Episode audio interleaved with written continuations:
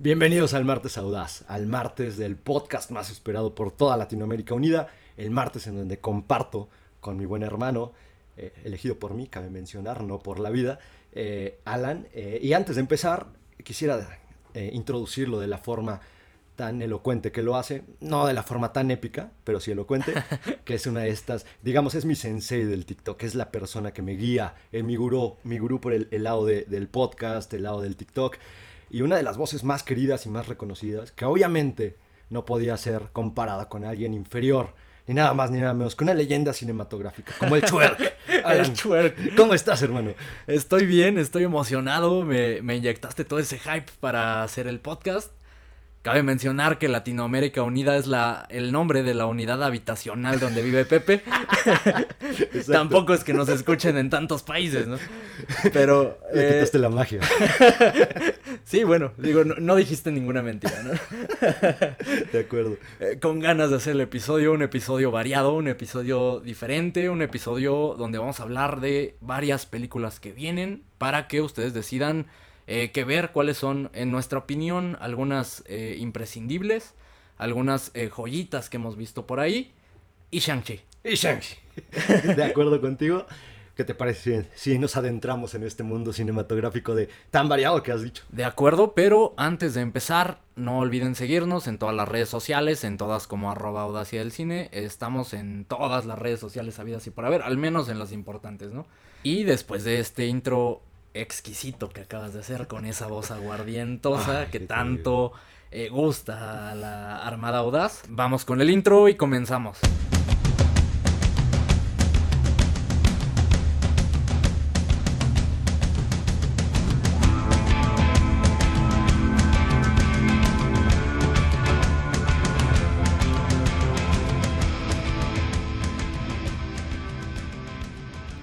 Empezar por la película más memorable que tenemos el día de hoy, el Shang-Chi. ¿Por qué te ríes? ahorita vamos a entrar a eso. Es esta película que inaugura, en mi opinión, el nuevo universo que nos va a plantear Marvel. Esta película protagonizada por Simon Liu, eh, Aquafina, no sé si lo estoy diciendo. Aquafina. Aquafina. Y dirigida por Destin Daniel Cretton, eh, un director hawaiano. Eh, esta película que nos adentra en lo que nos va a plantear Marvel para lo que se viene, ¿no? Ya todos sabemos que viene por ahí un lado de, de quién va a ser el villano principal, pero acá nos van planteando y nos van introduciendo nuevos personajes. Alan, ¿a ti qué te pareció esta película? ¿Qué me pareció? Ya de entrada vamos a ver, eh, vamos a entrar a lo, a lo robusto de, la, de la situación. Creo que me gustaría primero aterrizar algunos puntos, eh, tanto para la gente que nos escucha y para también aterrizar mis ideas. Em, no sé, sigo debatiéndome si, si me inclino más al me gustó o al no me gustó.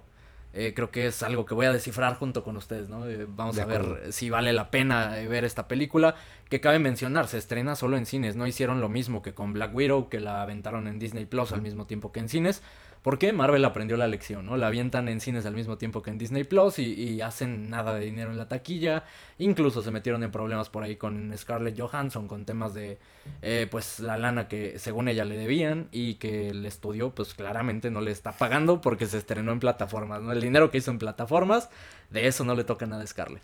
Okay. Eh, pero bueno, acá aprendieron la lección, la avientan al cine esperando, pues, que la gente vaya a verla me sorprende que al día de hoy, estamos grabando en viernes, se estrena eh, pues el día de ayer en, en salas, digamos ya en la, la, el estreno como tal, y lleva 8 millones 800 de dólares, lo cual es nada para una película de Marvel, ¿no? Con lo que venían haciendo, vaya, con todos los récords que rompió en Game. Acá creo que pues están quedando cortísimos. Es como si tú y yo hubiéramos hecho una película y. Ojalá. ojalá, bueno, ojalá. Eh, ok, empezando por ahí, ¿no? Eh, es su, su gran apuesta, sin duda, el, el, que la gente vaya a verla y tratar de introducirnos, como bien mencionaste, a este nuevo universo que, en mi opinión, sí van a buscar hacer algo tan épico como Endgame, pero para eso pues van a tardar en esta construcción. Y se vienen eh, perfilando por ahí eh, como varios grupos de superhéroes. Eh, en mi opinión, se vienen los superhéroes que van a estar como defendiendo la Tierra y peleando con, con amenazas, digamos, un poco más humanas dentro de lo que cabe, ¿no? En un universo donde hay gente con poderes y, y supervillanos y lo que sea. Siento que van a hacer un equipo en la Tierra, siento que van a hacer un equipo en, en el espacio, que es eh, conformado por Thor, por los Guardianes de la Galaxia, por Capitana Marvel. Y siento también que van a hacer este eh, equipo eh, que va a combatir pues las amenazas del multiverso, ¿no? Con Doctor Strange, con Wanda, con por ahí Spider-Man se les puede sumar, con Loki. cosa que nos vienen plasmando por todos lados, ¿no? Incluso en sus series de sus series originales de Disney Plus. Eh, entonces creo que ese va a ser como el desenlace épico, el juntar a estos tres equipos. Pero mientras vamos a ir teniendo como eh, películas en solitario, películas en, equipo de todos estos grupos que estoy mencionando. Y eh, este es como el que viene a inaugurar este, este equipo de, que está con origen en la Tierra, ¿no? Con Shang-Chi, por ahí con Black Panther, por ahí con Capitán América, ahora o previamente Falcon. Creo que es el que viene a inaugurar, nos presentan un nuevo personaje muy eh, por la línea de, Black Panther, ¿no? Digamos, Black Panther te presenta esta pues civilización en eh, algún lugar de África que tienen como su propia cultura. Un poco eh, vendría por esta línea, ¿no? En este caso la cultura oriental, como exaltar eso que nada tiene que ver con dinero, seguramente, o sea, con entrar a, otro país, a otro mercado, nada con eso. Seguramente solo es eh, pues tratar de esta, inclusión, esta exposición de otras culturas, nada que ver con dinero, ¿no? Conocemos a Marvel. ¿Qué me parece la película? Mm, creo que tiene puntos bien altos, pero también tiene puntos bien mediocres. Eh, hay que verla como un todo. Creo que es de esas películas que sin duda, sin lugar a dudas, siendo Marvel, tienes que, verla con este eh, objetivo que busca cumplir de entretener meramente, ¿no? Entretener, presentarte a un personaje que no conoces, que eso ya representa un reto para Marvel, porque mucha gente viene pues ya con esta predisposición de ver a sus superhéroes favoritos, de, de encontrar una historia épica, ¿no? Que creo que ese es el daño que, que ellos mismos se hicieron con Endgame pusieron la vara, no porque sea la mejor película o sea excelente, pero fue un, un evento como tal. Entonces eh, creo que la vara la pusieron muy muy alta y eh, corren el riesgo de decepcionar a mucha gente cuando hacen una película más mundana, ¿no? Creo que es algo que Marvel ha venido haciendo. Están trabajando un marketing demasiado bueno y están llegando a algo peligroso para ellos porque están prometiendo demasiadas cosas que hasta ahora, y, me atrevo a decirlo, con, las series que nos han dado y con esta película no han logrado. Realmente creo que Marvel se ha quedado corta y creo que, y, sí, sí, sí lo creo de esta manera, me, molesta que, que, sea así, porque eh, ahorita mencionabas Black Panther. Black Panther es una película que se nota el amor que le pusieron y el cariño para llevarte a, un personaje. Eh, Black Panther no es un personaje de los más populares de, de Marvel. No, sin duda no lo es. Pero ¿Qué pasa? Le, inyectan este amor y hacen que te interese, hacen una buena película. Incluso, no, no porque sea un parámetro, pero estuvo nominada al Oscar por algo, porque es una buena película. Es algo que te deja más. Y en esta ocasión quieren introducirte a esta cultura asiática y no lo logran, porque la historia no tiene, no tiene profundidad, la historia es sosa. Pausa y la, la historia de Shang-Chi. Es un reto esa parte y también es un reto porque Shang-Chi no es uno de los personajes más populares de, Marvel. Se puede decir que, que, es uno de los héroes, eh, mm, pues de alguna forma complementarios y ni siquiera tan recurrentes, ¿no? Tiene una historia interesante y creo que lo, manejan bien, o sea, tiene una buena idea de dónde lo quieren llevar. Es este personaje eh, asiático, eh, hijo de, de un mafioso chino que tiene eh, los 10 anillos, no es spoiler, así se llama la película, Shang-Chi y la leyenda de los 10 anillos, son estos 10 anillos eh, hiperpoderosos, ¿no? Que, poseen muchísimo poder de origen eh, misterioso y, bueno, los, estos anillos le han ayudado al padre a, conquistar varias culturas. Y al final es como este reencuentro ¿no? con, con, su padre y el presentarnos las habilidades de este personaje que es muy muy hábil para pues las artes marciales me recuerda mucho eh, como a esta, estas películas, por momentos eh, la película me recuerda a estas películas de Jackie Chan, de, de Jet Li, que es como lo que tengo más fresco, digamos, no tanto con Bruce Lee, no va tanto, tanto con esa línea, pero sí tiene como esta, esta onda. Y creo que es justo lo que quiere hacer Marvel, como darle eh, este impulso que perdió mucho el cine de artes marciales, que por ahí de los noventas tenía bastante, ¿no? Finales de los noventas se hacían muchísimas películas de Jackie Chan, era hiper popular. Y aparte de que era eh, buenísimo para las artes marciales y hacer sus propios stunts, eh, pues era muy carismático. Eh, Jet Li, por ejemplo, era un súper imponente, buenísimo también para las artes marciales. sus películas, si bien no son obras de arte, son muy entretenidas porque todo el tiempo estás viendo chingadazos, ¿no? Entonces es como lo que, lo que siento que intentan acá lo logran por momentos, por momentos eh, los, la mejor parte de la película son estos chingadazos que realmente son espectaculares. Y creo que al cuate este, a Simu Liu, que, que eligen como protagonista, lo hace muy bien. Eh, parte, toda esa parte de las artes marciales, los golpes, eh, todo, todo el tema de sus stunts, se ven preciosos. Incluso por ahí hay una secuencia que me recuerda muchísimo a Old Boy. Una secuencia en un autobús que en mi opinión es lo mejor de la película. Que me recuerda a Old Boy, ese plano como en, no sé, en segunda dimensión, o sea, viendo todo en horizontal y él avanzando, repartiendo chingadazos, esa parte me fascinó y, ahí fue donde atraparon mi atención. Sí. Y dije, ok, vamos a algún lado, ¿no? Con esta película. Sí, ahora, o sea, eh, las coreografías son impresionantes, eso sí les quedó muy bien. Que mínimo es lo que tenían que lograr con esta película. Si va a ser su inauguración para lo que te ven a dar, al menos tus coreografías tienen que ser algo bueno. Como efectos, no te entregan nada distinto como villano no te entregan nada distinto.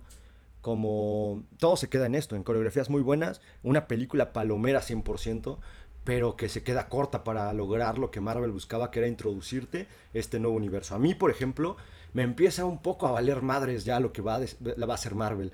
O sea, con su, su pinche universo que te quiere plantear, ya me empieza a valer un poquito de madres. Ya empiezo a sentir como que, ok, háganlo, cuando lo hagan, ya lo veo y veo de qué se trata. Ya no quiero ir al cine a ver con, esta, con este entusiasmo a ver lo que, lo que viene. Y esto me duele porque estoy muy entusiasmado por ver Eternals, por ejemplo, por ver lo nuevo que se, las películas que no... Spider-Man, vimos el tráiler hace poco y estábamos emocionadísimos. Pero con este tipo de cosas, ya no sé, me están prometiendo demasiadas, demasiadas situaciones que no están sucediendo. Con Shang-Chi me pasó algo muy curioso porque yo no sabía nada del personaje, te lo dije antes de ver la película, no, conozco al personaje y buscaba que me, que me adentrara a esta cultura asiática, buscaba que me adentrara a esta cultura de artes marciales, que yo soy muy fanático de las artes marciales, o sea, Bruce Lee para mí es un estandarte, o sea, casi que todas las noches duermo con mi playera de Bruce Lee, Pero, pero, entonces eso, eso buscaba y, y por ejemplo, Hablabas de Jackie Chan, el, protagonista no se le acerca ni... No, sí, claro. Y, 10 centímetros a Jackie Chan. Sí, justo es uno de los puntos que, sentí eh, completamente. No, no tiene el carisma de Jackie Chan, no es eh, gracioso suficiente como para... No es más, ni siquiera es gracioso, ¿no? No tiene ese, ese carisma, como ya lo mencioné, y tampoco es tan imponente como Jet Li. Sí es buenísimo para los chingadazos y eso está padre, Ahora, por eso mismo eh, meten a esta chica Aquafina, que es eh, bastante popular y muy buena haciendo comedia, para que de alguna forma sostenga esta, esta película, ¿no? Y que, te intereses por ella y meter el humor característico de, de Marvel. Por ahí juegan con, con, un poco burlarse de ellos mismos, con un personaje que introducen, lo van a, a notar en el momento que lo vean.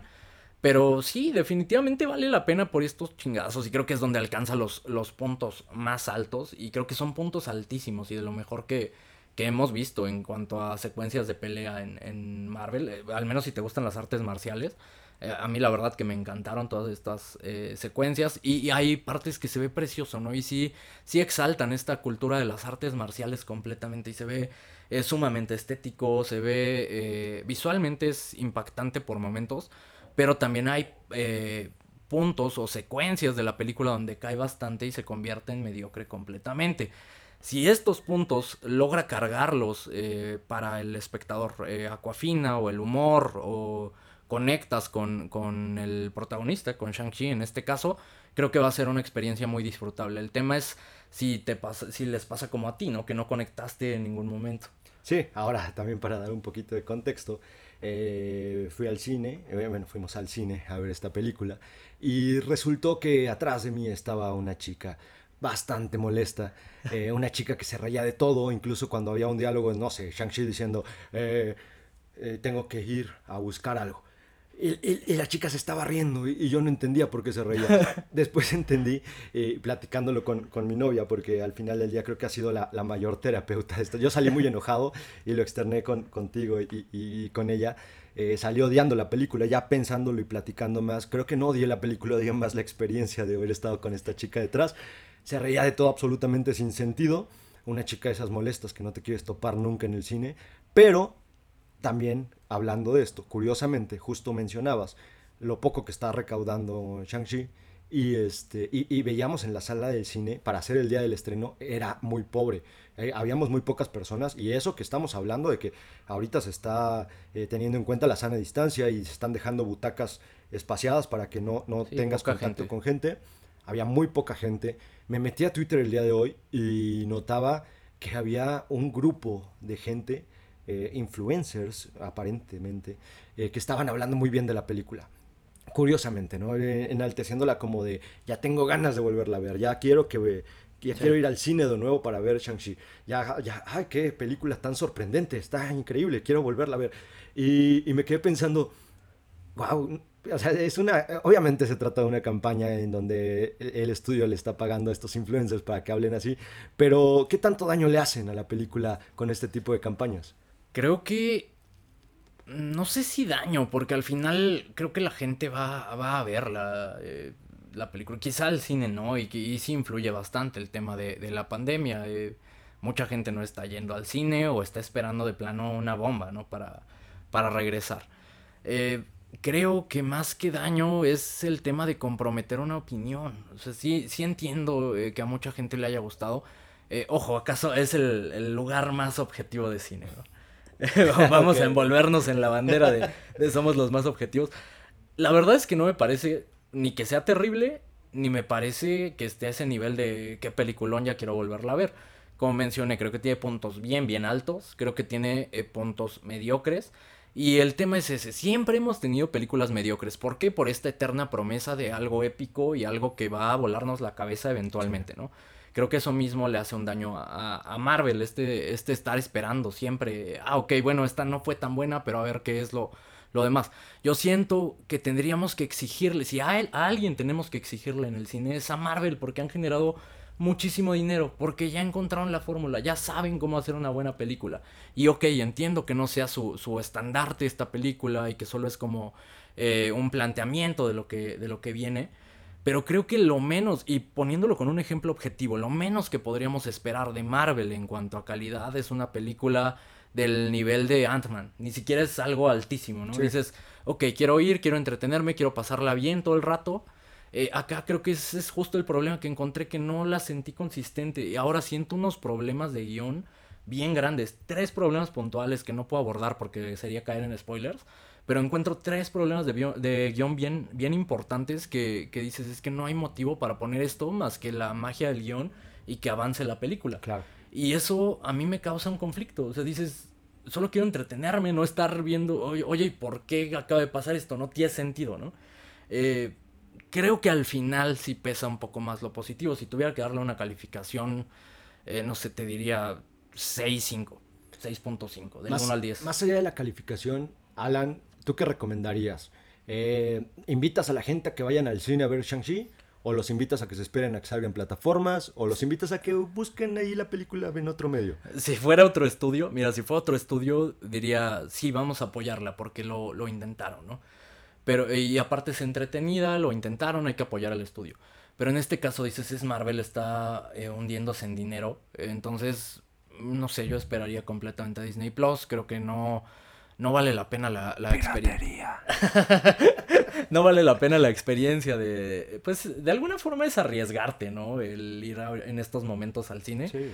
Entonces yo diría, eh, espérate un mes que salga en Disney Plus, ahí la ves, no pasa nada si no la ves mientras, no trae ningún spoiler eh, denso, ningún spoiler pesado, no te vas a perder de, de, de algo importante que conecte con la serie si no la ves en este momento. Yo diría, espérate, va a ser una una mejor experiencia y vas a, disfrutarla sin haber gastado un solo peso. De acuerdo contigo. Yo, yo tengo una, una, bronca ahorita que hablabas de guion, que es, creo que no es spoiler, eh, no sé, eh, corrígeme si me equivoco, también para no... Si te equivocas, lo cortamos. Para no estropearle a la, a la gente la, la, gran experiencia que van a tener cuando vean Shang-Chi.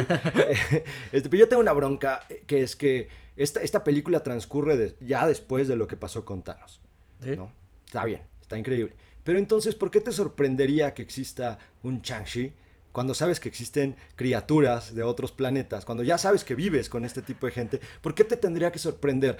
Realmente un no. Un vasto que, que, es bueno para el chingazo. ¿no? Que es bueno para el chingazo. ¡Wow, Shang-Chi! No mames, qué bien peleas, desgraciado. ¿Por qué no me habías dicho, cabrón, viviste con Thanos? O sea, supiste lo que hizo Thanos. Supiste que hay un Spider-Man, sabes que hay un Capitán América, sabes que hay un Iron Man, sabes que hay un Thor que viene de otro planeta, que es una deidad en su planeta. ¿Por qué te tendría que sorprender un pendejo que sabe pelear bien? O sea, tengo ese problema y, perdón, lo tenía que sacar del pechito. Este, esa es una de las cosas que más me molestaron en la película, porque creo que Marvel no solo Marvel, o sea, el, director, el guionista, se contradicen a lo que ya vienen haciendo, no tiene sentido. es como si yo veo que hay, eh, vemos en el mundo que hay fantasmas, que hay aliens, que, que, viene un meteorito y se nos cae encima, y de pronto sale una niña súper inteligente, wow, me estás diciendo que es súper inteligente, o sea, no, carajo. Sí, completamente de acuerdo contigo. Al final, eh, no sé cuál sea tu conclusión, la mía es, no es mala, pero yo no pondría, o sea, si tuviera la oportunidad ahorita, no pondría un peso para ir a verla al cine, me espero a Disney Plus, la disfruto incluso hasta más quizá, entonces... Eh, ahora, eh, comparándolo con la experiencia más reciente que tuvimos, ¿no? Con el Suicide Squad. Me parece bastante mejor película Suicide Squad, me parece bastante más entretenida. Pero al final, si eres fan de Marvel, vela, disfrútala. Eh, al final es un personaje que va a acompañarnos un buen rato. Sí, claro, de acuerdo. ¿Cuál sería tu conclusión? De acuerdo contigo, yo la verdad no le doy un pinche peso a esta película. no, este, muy enojado. Estoy furioso. No, la verdad, este, si tienen la lana para ir al cine, no, bueno, es que ya no es cuestión de dinero, porque estamos hablando de una pandemia, estamos hablando de que es riesgoso, como decías. Eh, realmente no, no los invito a ir al cine a ver esta película, los invito a verla así, a disfrutarla. Es una película para dominguear en familia, eh, mejor que Black Widow, eso sí, infinitamente mejor, que Black Widow. Para, no sé, incluso los invito a que se pidan unos boneless o unas alitas o unas papas, lo que sea. La vean en familia en su casa, ya que salga. Van a pasar un rato agradable hasta ahí. Creo que el hecho de que ir al cine, arriesgarte en una pandemia y a pagar dinero por esta película no vale la pena. Eh, no es la peor película del mundo, ni siquiera la, peor de Marvel, ¿no? No, no es la peor de Marvel, pero no vale la pena ir al cine. Está por ahí por las, mediocres, la, la colocaría arriba de Ant-Man 2, eh, abajo de Ant-Man 1. La colocaría a la par de... ¿Qué te gusta? De primer... No, ¿qué sería? Es que...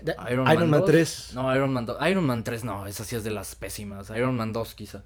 Es que sí, Iron Man 3 está muy mala. Sí, está bastante mala. Pero fíjate que disfruté un poquito más Iron Man 2. Creo que un poquito abajo yo la pondría de Iron Man 2 eh, un poquito arriba de Iron Man 3, que sí es una aberración. Y lejos de las Black Panther, de la Civil War. No, no, muy lejos. De Winter Soldier, de Infinity War.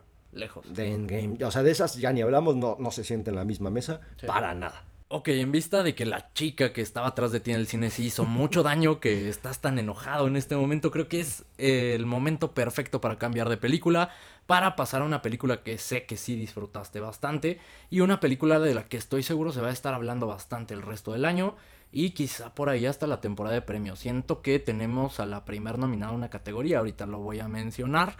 Eh, esta película dirigida por David Lowery, esta mente hipercreativa, responsable de, de A Ghost Story, entre otras tantas películas. Me sorprendía este dato, David Lowery tiene 42 años, es joven para el gremio, para ser un director, ya con dos películas, eh, en mi opinión, si contamos esta, dos películas bastante bien logradas, y madura esta película también.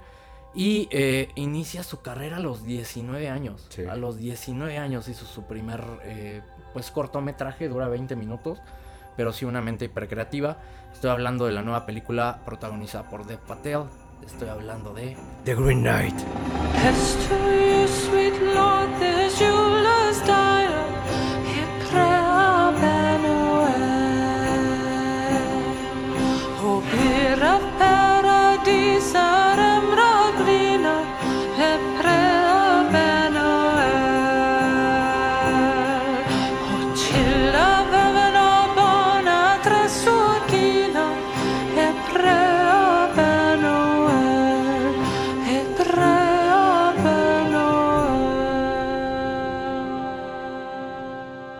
Güey, doble intro, qué martes tan audaz. Alan, ¿me estás diciendo que existe un multiverso o algo así? algo así.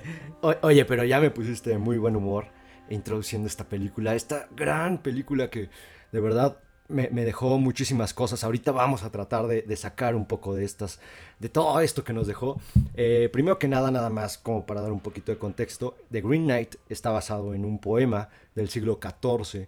Eh, se desconoce realmente quién escribió este gran poema, pero ha sido influencia para muchas cosas. De hecho, ahorita te voy a contar una, una historia que a mí me parece un poco graciosa pero, pero ahorita, ahorita vamos a eso. Eh, eh, posteriormente, cuando descubren este poema, eh, el mismo Tolkien, que, que, fue este autor de, de, esta historia del Señor de los Anillos, tradujo este poema y durante mucho tiempo se llegó a pensar que él había escrito el, el poema de The Green Knight. Y, y pues ya después Tolkien dijo, no, no fui yo, solo, solo traduje, porque estaba escrito en, en un inglés muy complicado para esa época. Sí, el que se hablaba en esa época, ¿no?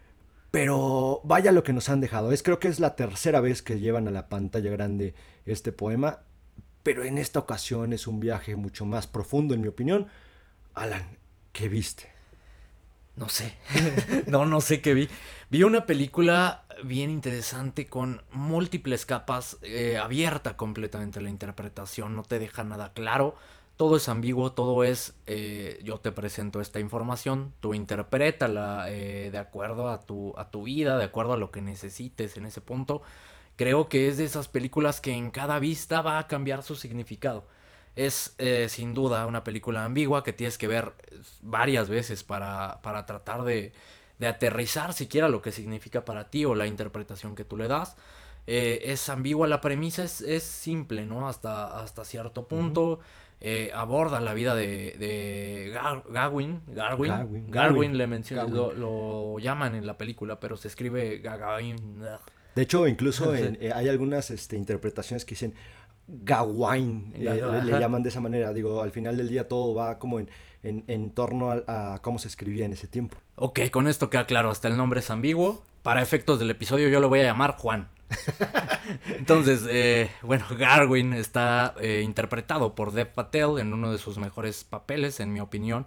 Eh, interpreta al sobrino del rey Arturo que tiene esta misión a partir de la visita del Caballero Verde de Green Knight. los visita en una fiesta y les propone lo que para él es un juego, ¿no? Que todo esto se deriva o desencadena una cruzada de Garwin donde tiene que completar pues una misión se puede decir, se le puede decir, se le puede llamar de esa manera. Ahora, ojo, eh, si esperan ver algo eh, épico, algo tipo eh, Game of Thrones, algo tipo Lord of the Rings, alguna de estas películas medievales, épicas de fantasía, aventura, no va por ahí. Digamos, es una película con un ritmo más contemplativo, más introspectiva, visualmente espectacular, me voló la cabeza, maldita sea lo, lo preciosa que es la película. Es de esas que puedes poner pausa en cualquier momento y tienes una foto preciosa que puedes imprimir, enmarcar y colgar en tu pared, ¿no? Eh, para mí, y esa es la nominación que te digo, yo creo tiene clavada ya desde este momento, mejor fotografía, creo que debe estar ahí, si no está, eh, voy a hacer un coraje importante. Sin lugar a dudas, creo que sí va, va, a ser de los que están nominados en esa categoría. Eh, ahora, creo que esta película sí es importante que antes de verla se tenga el contexto de qué se trata. Creo que fue un error que cometí de no saber nada. O sea, sabía lo que era The Green Knight y sabía incluso que en algunas universidades de Estados Unidos y del mundo es una lectura obligada que te invita al análisis para ver lo que tú desprendes de este poema. Hasta ahí sabía. No sabía de qué iba la historia, no sabía de qué se trataba de Green Knight.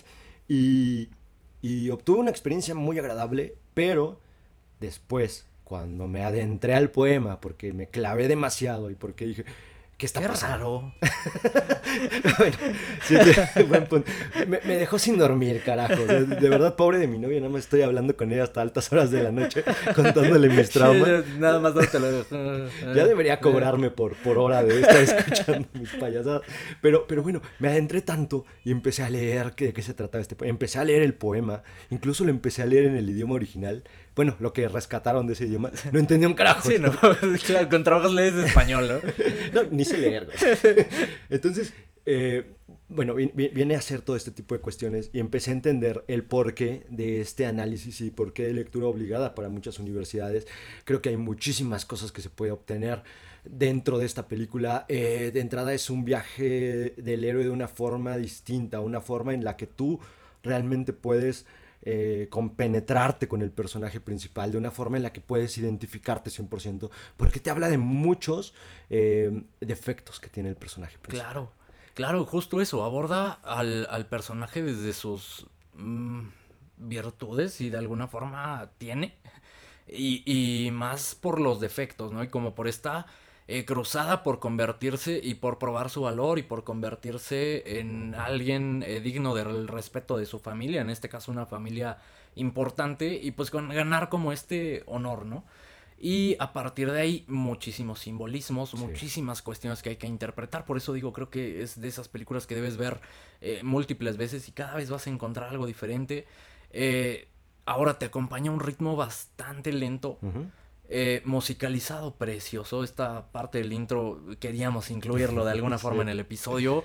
Teníamos que hacerlo, me encantó, me fascinó. Eh, realmente es de esas canciones o de esas eh, de ese soundtrack que sientes, ¿no? Cuando lo, ves, te, te, trae completamente esas imágenes, ese momento y lo que estabas sintiendo cuando veías esa parte de la película.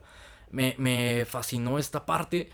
Cuando terminó, te voy a ser honesto, no sabía qué había visto. O me quedé un rato en shock viendo pasar todos los créditos y tratando de, de pues, enlazar las ideas y de, de ¿qué, carajo acabo de ver. Eh, ¿Me gustó? ¿No me gustó? No, no sé, no entiendo. Eh, ¿Qué significa esto? Eh, ¿Qué significa el final? De hecho, tuve que volver a ver el, el final para tratar de... Lo vi, con, no sé, con dos, tres veces para tratar de, de entender el significado que este final tiene. Y yo soy el clavado. ok, vamos a decir que los dos somos clavados de, formas de, formas distintas, ¿no? Okay. Y te lo mencioné, o sea, acabé de verla y dije, ok, está buena, rescato muchas cosas. Como película me parece la obra más madura de, de David Lowry. Se ve esta, este expertise que ha ido ganando en cuanto a dirección, la fotografía, todos los aspectos técnicos que, que involucran a la película. Pero cuando la empiezas a procesar, creo que eso es lo más rico de la película, que empiezas a procesarla y te empieza a gustar más, te empieza a gustar más, te empieza a gustar más, te empieza a clavar, empiezas a encontrar detalles, empiezas a interpretar. Creo que eso es lo lindo. Ahora sí creo que no es una película para todos. De entrada sacarte de la mente que vas a ver eh, algo como lo que ya mencioné, tipo Lord of the Rings, tipo Game of Thrones. Creo que eh, si ya viste a Ghost Story, ya viste más o menos por dónde va la, la idea de, de, este cuate, ¿no? Como invitarte muchísimo a la introspección a partir de un ritmo cadencioso, eh, tirándole a lento, pero eh, con imágenes poderosas que se van a imprimir en tu cerebro, ¿no? Sin lugar a dudas. Creo que es esta película que necesitas ver justo para adentrarte en tu persona y para adentrarte en esta aventura que, digo, de entrada hay un concepto que, que enmarca mucho, eh, bueno, no, no, de forma tan poco sutil, más bien es de una forma sutil. Cada, uno de los conceptos que está enmarcando esta película es de una forma muy sutil, porque no te está diciendo de qué va realmente. Pero, por ejemplo, está el tema de la búsqueda de la grandeza. Y esta búsqueda de la grandeza constante que tiene el ser humano y esta búsqueda de la grandeza que tiene el personaje principal, sin quererlo así, sino más bien impuesto porque él estaba destinado a algo y por el personaje de que, es su madre que es Morgan que, que era una, una bruja eh, aprendiz del mismísimo Merlín entonces este viene este esta o sea, en, en, en, la historia de este tipo viene este, este tema de búsqueda de grandeza eh, ¿qué, tanto, ¿Qué tan importante llega a ser? Incluso creo que al final, al menos a mí me dio esa impresión donde te dicen, este punto de, esta búsqueda en grandeza, la, importancia que llega a tener para las personas, qué tan importante puede llegar a ser para ti, qué tan importante puede llegar a ser para el de al lado. y las consecuencias que esto tiene. Las consecuencias que esto tiene. Hay otro tema muy importante. The Green Knight eh, tiene guiños a The Green Man que es un dios de, la, de muchas culturas, entre ellas la cultura celta, que es en la que se basa este poema, y tiene este guiño a The Green Man, que era como este dios de la naturaleza.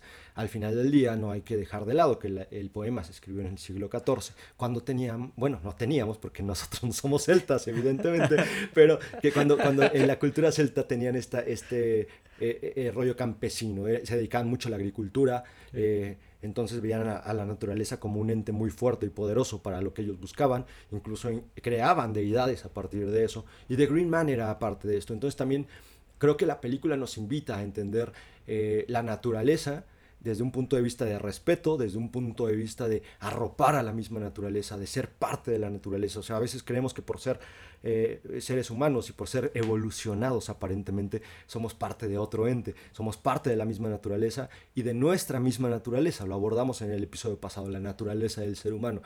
¿Qué implicaría entender este concepto? ¿no? Es que e, es eso lo lindo, tiene tantas formas de verla lo puedes ver como eso, como eh, un guiño al, tema de cuidar la naturaleza, del cambio climático. Lo puedes ver como eh, parte de, aspectos de tu vida, ¿no? Como de este eh, tener un objetivo bien claro, ir a él y las consecuencias y el costo que tiene este objetivo. lo puedes ver como, como este pues personaje egoísta, ¿no? que, que que realiza una, una cruzada o una serie de, eventos para aparentar algo que quizá no es, cambiar su esencia, o el, o el aprender algo realmente y, y, que sí está esta cruzada y estos retos que, que se van poniendo en su, en su camino y va superando realmente lo van convirtiendo en una mejor persona, ¿no? Entonces hay muchísimas formas de interpretarla y creo que va a depender mucho del punto de tu vida en el que te encuentres y del momento en el que estés viendo esta película, ¿no? Me queda claro que nos ha parecido una, película maravillosa, nos queda claro que, me queda claro que, nos ha encantado, que, estamos ahorita todavía hablando desde este punto en el que todavía incluso seguimos interpretando cosas. Pero, pero Alan, si tú tuvieras que decirme algún pecado o algunos pecados que tiene esta película, ¿cuáles serían? Creo que solo encuentro uno y, puede ser problema para, para, mucha gente, el ritmo. El ritmo es contemplativo, eh, hasta cierto punto hipnótico. Yo lo vi eh, no como un problema, pero creo que ese podría ser un tema para mucha gente. Creo que en mi caso funciona así este ritmo contemplativo, completamente de una forma hasta hipnótica, que te prepara para este final que es un madrazo al hígado, ¿no? Es, este golpe al hígado que logró eh, ir planteando a partir de este ritmo que te pone en este estado casi hipnótico. De acuerdo contigo, creo que es verdad, eh, creo que eh, de manera voluntaria esta película es demasiado contemplativa. Algunas personas lo verán como un error, algunas personas lo verán como algo lindo, sobre todo por, por el apoyo que tiene de esta fotografía que ya mencionaste, que es espectacular, no hay otra palabra para definir esto. y creo que también es importante que la gente sepa de qué se trata de Green Knight antes de ver la película, porque este es un ejercicio, y este es un ejercicio de análisis, este es un ejercicio de introspección, es un ejercicio que te invita a que, a que veas muchas de las cuestiones que están pasando en pantalla y que sobre todo debes entender para ver la visión del director, no para, para que te quede clara la visión del director, porque puedes estar de acuerdo o no, pero para que entiendas que este ejercicio también para el director es un ejercicio demasiado personal, muy analítico, de forma muy, muy, muy introspectiva. O sea, el director lo que nos enseñó en esta película es lo que él percibió de este poema. Entonces, cada uno tiene que crear su propia percepción de este gran poema, de este, porque de verdad habla de muchísimas cuestiones de virtuosismo, de cómo, cómo vivir. O sea, digo, no voy a decir, no voy a spoilear, pero sí hay algo que, que quiero decir, que es como de eh, esta cuestión de, cómo no, no este, vivir como un cobarde, o como dije en Goodfellas, me rehuso a vivir como un pendejo. Entonces, es este tipo de, cosas las que te, enamoran y te terminan por dar tu propia visión de lo que estás de lo que estás viendo, si se puede y aterrizarlo en tu vida, ¿no? Sí, sí, la verdad es que es un, lindo ejercicio. Cerecita en el pastel es de A24, entonces es de A24, eh, por ahí creo que hay varias eh, cuestiones para antojarles esta película. Creo que vale la pena verse. Esta sí, si, si la pueden encontrar en el cine, eh, creo que valdría la pena echarle un ojo. Ojo, sabiendo esta parte, que no vas a ver una película tipo Game of Thrones, tipo eh, Lord of the Rings. Ya lo mencioné tres veces, pero creo que es, es importante saber a lo que vas, ¿no? Para que no te, no te decepcione el no encontrar estos pues aspectos que podrías esperar si buscas una película de acción, fantasía, aventura. Y ya que estamos con películas maravillosas, vamos con otra que a mí me sorprendió muchísimo. Esta fue una recomendación tuya 100%, Alan, y, de verdad estoy más que agradecido. También Green Knight, dame mi mérito también por Green Pero Green Knight ya lo veníamos diciendo con A24. Esta sí, la verdad es que me había dicho mi novia y me habías dicho tú, nada más. Entonces, eh, les doy el mérito a ustedes completamente por haber visto esta maravilla. Estoy hablando de la película de Pig, eh, protagonizada por Nicolas Cage, película del 2021 gran película. Tiene una, premisa bastante sencilla. Alan la, la, mencionó en el episodio pasado. A un hombre al que le roban su puerquito y él va en búsqueda de su puerquito que le han robado y que aparentemente es parte fundamental en su vida. Para mí realmente esta película tiene una profundidad muy grande y sobre todo por un tema muy personal que ahorita te voy a contar, Alan, y que también eh, digo, no vamos a poder abordar desafortunadamente esta película tanto porque podríamos caer en muchos spoilers. Y matas la experiencia completamente. Entonces solamente me voy a abocar por lo pronto a decirte, Alan, ¿tú qué viste en esta película? Vi una sorpresa en muchos aspectos, desde lo que involucra hacer esta desde la realización de esta película, desde el desarrollo de la misma, no es algo que esperara para nada. Eh, creo que difícilmente la gente va a esperar también este tipo de, película. Vi una película que invita a la introspección, vi una película eh, preciosa que está muy bien hecha. Parece un director maduro, parece un director que ha trabajado bastante, que lleva rato ya en la industria. Y es su primer trabajo, Michael Sarnowski. Es su primer eh, largometraje, su ópera prima. Sí ha estado involucrado por ahí en algunas series ha hecho cortometrajes, pero su debut en el cine como tal, ¿no? Entonces, eh, sorprendente que haga un trabajo de, esta calidad y que se ve muchísimo más caro de lo que fue. Que también esta parte me entristece muchísimo y, es un dato que acabo de ver para el episodio. Costó 4 millones de dólares hacer. La verdad es que se ve de 20, ¿no? La, película, la fotografía me fascinó. O sea, creo que es es de maestro el cómo eh, llevaron todo este tema de la fotografía. Tienen unos encuadres impresionantes. Eh, por ahí utilizan este, estos subencuadres para mostrarte como este eh, sentimiento que tiene el protagonista, este sentirse atrapado dentro de, su propia situación. Se ve preciosa la película. 4 millones de dólares costó, se ve de 20 pero solo ha recaudado 3 millones de dólares a nivel mundial desde su estreno. Esta sí, si se estrena, si la ven disponible eh, en su cine más cercano, váyanla a ver una, dos, tres, cinco veces, para, no sé, el millón de veces para que por lo menos recupere el, presupuesto, ¿no? Eh, ahora, creo que no va a pasar desapercibido Michael Sarnowski, creo que va a tener otro proyecto. También me sorprende la actuación de Nicolas Cage. De Nicolas Cage creo que eh, está de más decirlo, porque siempre sorprende. Nunca sabes qué esperar de él, ¿no? Y de hecho vamos a hacer por ahí no sé en qué formato todavía, pero vamos a, platicar de, qué es Nicolas Cage. ¿Es un buen actor? ¿Es un mal actor? ¿Es un alien? ¿Es un alien? ¿Qué, es Nicolas Cage? ¿Te hace un proyecto serio?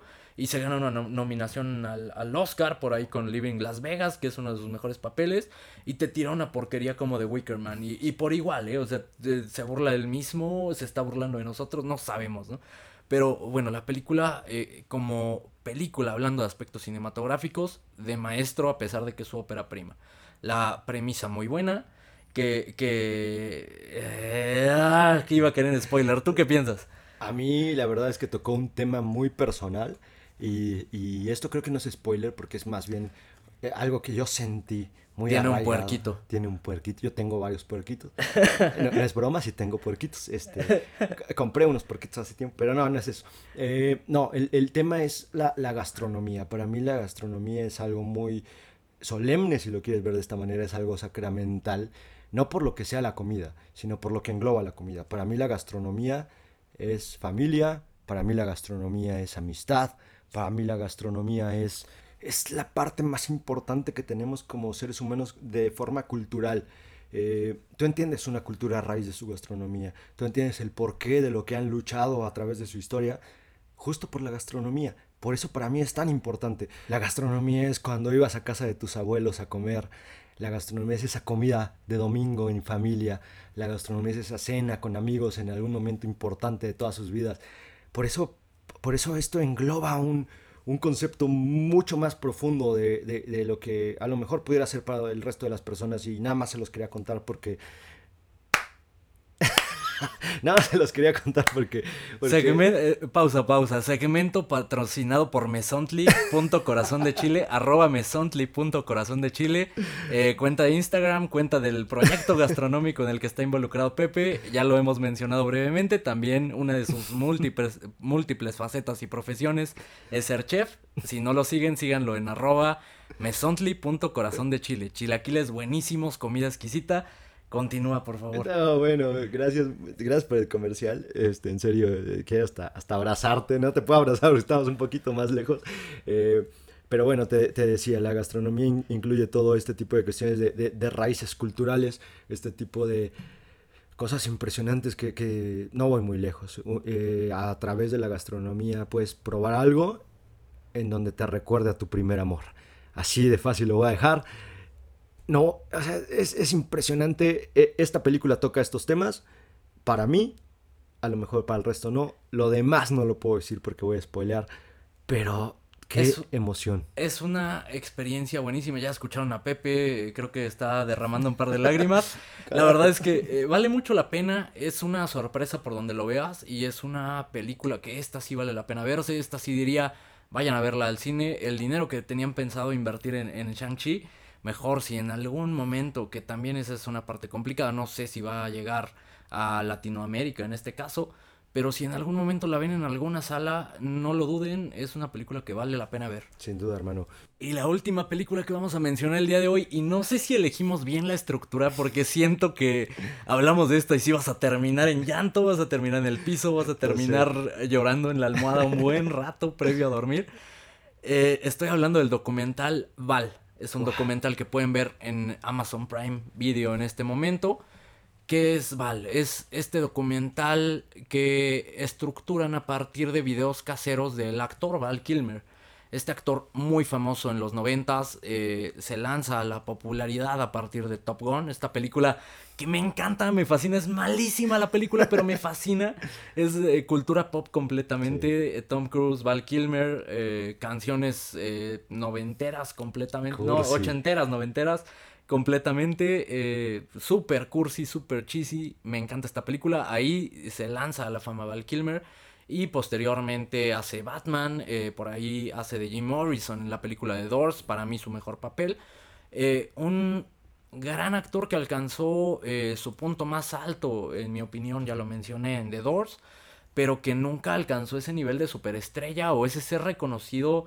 este gran actor como él pretendía ser, ¿no? Al final es una persona hiper creativa, lo podemos ver en este documental, con eh, mm, filmaciones reales de su vida que él hizo con su videocámara y narrado por su hijo porque tristemente tuvo cáncer de garganta. Y pierde completamente la voz. Y se preguntan por qué tiene eh, mil años que no veo a Val Kilmer en una película porque perdió la voz desafortunadamente. Ahora habla con estos aparatitos que te ponen en la garganta y te tienes que poner el dedo se escucha como un robot y se ve mermadísimo físicamente, ¿no? Superó el cáncer de garganta, pero le quedan estas secuelas que pues le hacen o le sí le hacen imposible regresar a, a lo que él amaba que era el cine. De acuerdo contigo, es un documental bravísimo, a mí todavía me sigue me sigue doliendo. Eh, tengo que mencionarlo, lo vi dos veces en un día y fue una experiencia bastante... ¿Te odias? No grata, sí me odio bastante. No, te invita a la, a, la, a la, reflexión de muchos temas y, a mí algo que me pasó y, te platicaba antes de, de, iniciar el episodio, hay una frase que, que de, de jóvenes, de adolescentes, nos decíamos mucho como para apoyarnos, este, ya les he dicho, Alan lo conozco de toda la vida y siempre ha sido esta frase que nos apoyamos en, el momento en que tenemos eh, situaciones complicadas y era como el utilizar este acontecimiento tan triste o negativo o tan duro como un motor como un motor, como una gasolina para poder hacer cosas positivas, para no adentrarnos en esta depresión, para tratar de salir justamente de esta depresión y, de alguna forma intentar sobrellevar nuestras vidas. Pero justo cuando veía el documental, irónicamente, me quedaba pensando en esa frase y, me, y la consideraba cada vez más superficial, porque pensaba en Val y decía, ok, y, y porque, y, a todo esto, para dar un poquito de contexto, Val eh, tuvo una pérdida muy grande cuando él era joven. Eh, de ahí se fue a la escuela de actuación, que era como una universidad de actuación. Estamos hablando de sus 18, 19, 20 años. Entonces ahí me quedaba pensando, ¿hasta qué punto esa gasolina se te acaba? ¿Hasta qué punto ese motor deja de funcionar? Creo que fue en parte lo que le pasó a Val. Creo que hasta qué punto puedes utilizar esto negativo para luchar y para convertirlo en algo positivo y esa energía se termina porque no atacaste al fantasma de raíz, porque no, no peleaste con ese monstruo desde un inicio, hasta qué punto se termina y se convierte en un monstruo que solo se va alimentando de eso que tú aparentemente estás tratando de, llevar en, un aspecto positivo, se alimenta tanto que se vuelve tan fuerte que cuando te das cuenta ya te sobrellevó y, te llevó al carajo. Entonces, justo pensaba en eso y, de verdad me, deprimió muchísimo. Em, digo, tengo, tengo una, una, He tenido pérdidas, obviamente, como el resto de, todas las personas que seguramente nos escuchan. Pero me quedé pensando en eso, hasta qué punto he atacado esas pérdidas y hasta qué punto eh, usamos esa gasolina y ese envión anímico para hacer cosas positivas y se nos termina. Y entonces ahí es donde empieza la conducta errática. Ahí es donde empieza esta, esta cuestión que le pasó a Val. Digo, eh, eh, dejó de actuar, él buscaba ser un, actor distinto. Sí, buscaba ser eh, un actor que realmente hiciera proyectos interesantes, ¿no? O sea, realmente tenía este gusanito de, la creatividad, este gusanito de ser eh, este actor reconocido, ni siquiera reconocido, o sea, lo hacía por el amor al arte y por satisfacer sus necesidades artísticas y tratar de entregar trabajos superiores.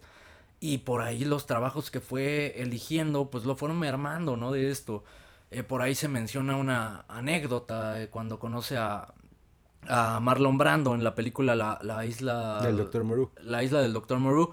Y, y, era un sueño que él tenía, ¿no? Actuar al lado de Marlon Brando y al final resulta que no era lo que él esperaba por X o Y razón. Tampoco voy a entrar tanto en el detalle para que lo vean. Pero sí es como este y, y, lo veo de esta forma eh, y poniéndome, eh, dado que andas bien filosófico, pues voy a entrarle yo también, ¿no? Eh, como esta leyenda o este mito de, de Ícaro, ¿no? que voló tan cerca del sol que se quemó las alas. Sí. Entonces es como eso, estuvo tan cerca de, de, cumplir su sueño y de lograr algo extraordinario y de ser como este actor que, que dices, wow, es un, no sé, un tipo Edward Norton, ¿no? Que elige estos retos profesionales impresionantes y te deja papeles de culto y dices, qué perro actorazo es este cabrón. Pues eso es lo que buscaba él, ¿no? En ese momento. Eh, siento que después de ver su documental y ver esta historia tan triste que al final, eh, pues sí resultó en, más tragedia, es una tragedia al final su vida, ¿no? Eh, termina de esta forma, lo siento como este, es un poema su vida, este buscar reivindicarse, ¿no? Este, este documental pero sí creo que se quedó muy muy cerca y sí te deja como este vacío bien grande. Creo que nació en la época equivocada, creo que si hubiera nacido, no sé, 15 añitos después estaría como ahorita en su, en su pico, en este momento en el que hemos venido mencionando en episodios pasados. Hay pues más apertura para este tipo de cine, para los proyectos que quizá él le hubiera gustado hacer.